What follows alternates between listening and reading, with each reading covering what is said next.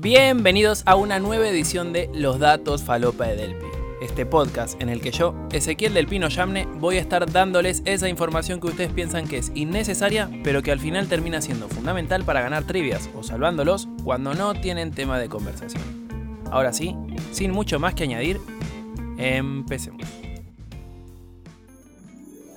Seguimos con esta trilogía de los datos Falopa de Delpi dedicada a la Navidad. En el anterior capítulo hablamos del significado de la Navidad, del origen de Papá Noel y de los árboles.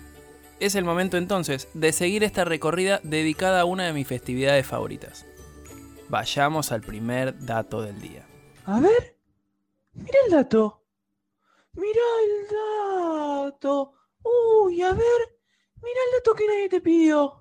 Empezamos este segundo capítulo de la trilogía de Los datos Falopa Delpi, versión navideña, hablando sobre algo que siempre me generó duda. ¿Por qué? En teoría, Papá Noel aparece en todas las casas del mundo para darle ese bendito regalo, eso que tanto pidieron a los y las chicas de todo el mundo. No sé, desde una PlayStation, pasando por ropa o por cualquier otra cosa que nos imaginemos. Pero, ¿cómo hace Papá Noel para llegar a repartir todos esos regalos a todos y todas las chicas del mundo?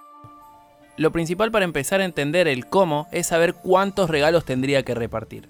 Hay cerca de 2.000 millones de niños en todo el mundo, considerando únicamente a las personas con menos de 18 años, pero dado que Papá Noel no se ocupa de los y las musulmanes, hindúes, judíos y budistas por obvias razones, la cifra pasa a ser de 378 millones.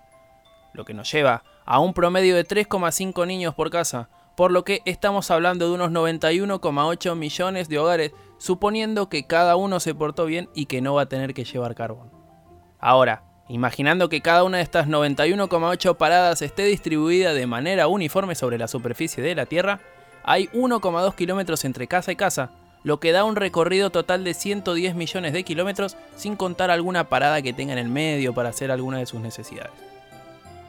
En conclusión, todo esto nos da un promedio de 31 horas que necesita Papá Noel para repartir todos los regalos, lo que deberá ser a una velocidad de 1000 km sobre segundos, que son 3000 veces la velocidad del sonido.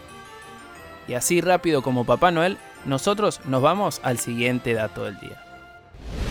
El segundo dato del día tiene que ver con quienes son la compañía durante el viaje de Papá Noel. Después podemos entrar en el debate de si es maltrato animal o qué, pero lo cierto es que hoy vamos a hablar sobre los renos y su género. Rudolf, Dasher, Dancer, Vixen, Praiser, Cupido, Comet, Blitzen y Donner. Esos son los nombres de los renos. Ahora bien, cuando nosotros los escuchamos lo primero que sale es aseverar que son machos, pero al contrario de la creencia colectiva, hay que decir que los renos que tiran del trineo de Papá Noel son hembras. Y ustedes seguro piensen, ¿de dónde sacó esa información? Y yo les tengo que contestar que alcanza solo con mirar la cabeza de los renos, porque biológicamente los machos pierden su cornamenta en noviembre, mientras que las hembras son las únicas que las mantienen en diciembre. Así que, no más preguntas, señor juez, los renos son hembras y nosotros pasamos al último dato falopa del día. El último dato tiene que ver con la canción que está sonando de fondo. Es momento de hablar de la canción navideña más conocida de todos los tiempos y hay que referirnos entonces a White Christmas, compuesta por un norteamericano de origen judío llamado Irving Berlin en 1941 y publicada en 1942. White Christmas tiene el récord de copias vendidas con más de 100 millones, destacándose dentro de ellas la versión de Bing Crosby por ser la primera canción más vendida con 50 millones de copias contra los 37 de Candle in the Wine de Elton John. Llegamos así al final del segundo capítulo de esta trilogía de los datos Falopa Delpi versión navideña.